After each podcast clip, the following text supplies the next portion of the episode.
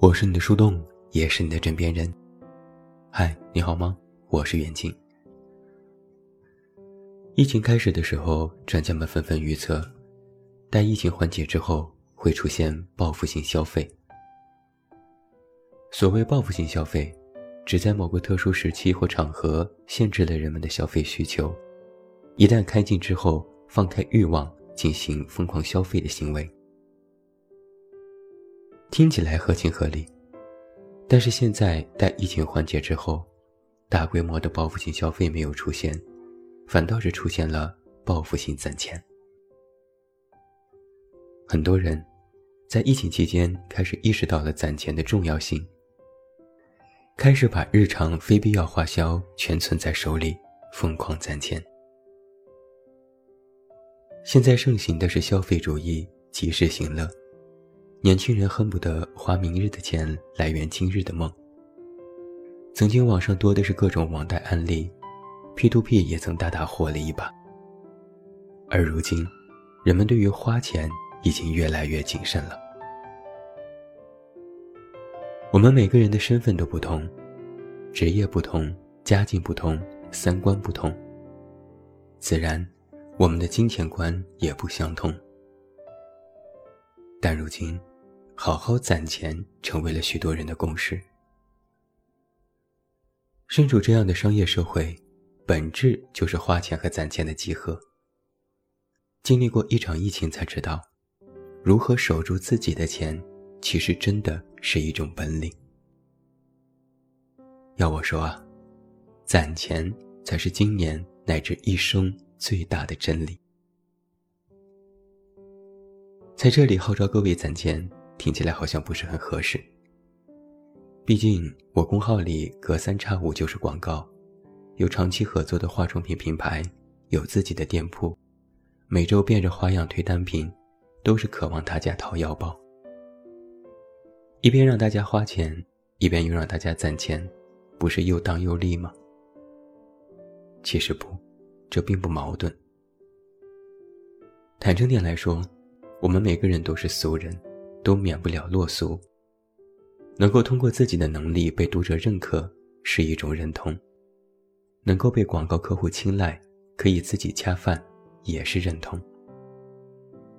又能够产出价值，又能赚钱，是自媒体的生存之道。就像是一个商家，你认同他的产品，喜欢他的理念，那你花钱去支持，理所当然。我们面对不同的角度，会有不同的结论。你喜欢赚钱，这是事实；你也可以攒钱，这也是事实。同时，你也要有必要的开销，这还是事实。所以，让各位攒钱，不是让你不花钱做守财奴，而是你必须要承认，攒钱这件事是年轻人最有效的生存之道。并且无风险和成本最低，没有之一。听到这里，你可能会问：攒钱谁不会啊？可我攒不下钱呢。你可能月薪中上，每个月除去必要开销，如房租、伙食、生活用品等等，也剩不下几个钱。把它们都攒起来，一年也没多少，又有什么用？如果你是这么想的。那么你对攒钱这件事的认知还是比较低级了。攒钱其实不仅是一种行为，更是一种心态。想着一年也没攒下来几个钱的心态，实际上还是消费主义的观点。其核心本质是花钱才是自己的生存之道。提到花钱啊，现代人谁不会花钱呢？世界上好东西那么多。没有最好，只有更好；没有最贵，只有更贵。人们花起钱来都是一把好手，但是赚钱的能力却不是人人都有。什么是真正的赚钱呢？你工作一月所得的月薪是赚钱吗？看起来是，但这说到底是你的劳动所得，是报酬。真正的赚钱是钱生钱。钱生钱的本领可不是人人都有的。如果你的确有钱生钱的本领，那么你也不用挖空心思去想着如何赚钱了。你手里的钱已经不再是一种货币，而是一种再次变现的工具。但对于我们大多数普通人而言，钱依然就只是货币，那自然抓在手里的才是最牢靠的。消费时代，所有的人都在想着如何掏空别人的腰包。你看到的所有商家，无一不是这样。哪怕有再大的折扣、再动心的产品、再花哨的宣传，其本质都是让你花钱。就包括理财也同样是如此。听起来理财是最便捷的钱生钱的渠道，普通人入门槛非常容易，但这依然有一个前提是。你要把钱先投进去，而且理财也不是真的一劳永逸的，利息越高，风险越大，也容易不保本。那么，在任何有风险的事情面前，我们都需要慎重。就更别提网上教你如何快速成功，教你如何迅速赚钱，教你如何一夜之间成为网红。你也肯定看过许多所谓的专家这样说过：“不要做一个抠抠缩缩的人，钱不是攒出来的，钱是赚出来的。”这些话听起来都非常有道理，但这些东西通通都是智商税。这些事情里都有一个陷阱是，他们都要击中你面对金钱的不安，并且迅速放大因钱带来的不安全感。那么你就会因为不安，所以想要通过快速满足来填补，而这些填补都是在做一种短期满足。你花钱买到了如何快速赚钱成功的教材和理论，那么商家行为其实就到此为止了。他们只兜售给你方法，但绝不会承诺人人都会成功。你花了钱学了方法。最后也没如愿以偿，那么这种短期满足就会消耗殆尽，最后换来的是再次空虚和钱也没了。必须要说的一点是，这世上多的是有钱人，多的是有经济头脑的人，多的是可以钱生钱的人。但无论你看过再多，他们可能也只是人类当中非常微小的一部分。更多更多的绝大多数，其实都是普通人，你我都是。那既是普通人，就不要想着通过钱来走捷径，一夜暴富这件事根本不会发生在你的身上。那相比之下，攒钱才是普通人最安全、最可控、最有效、最稳定的人生方法论。攒钱这件事很不酷，很不年轻人，听起来也很抠。但我刚才说了，我们对攒钱的认知还很低级。归根结底，攒钱不是一种行为，而是一种心态。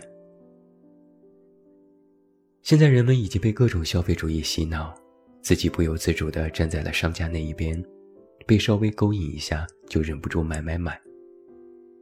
那你最需要的？是扭转自己的金钱观，把攒钱这个行为当做一种自己的人生策略来执行，成为自己的一套思维。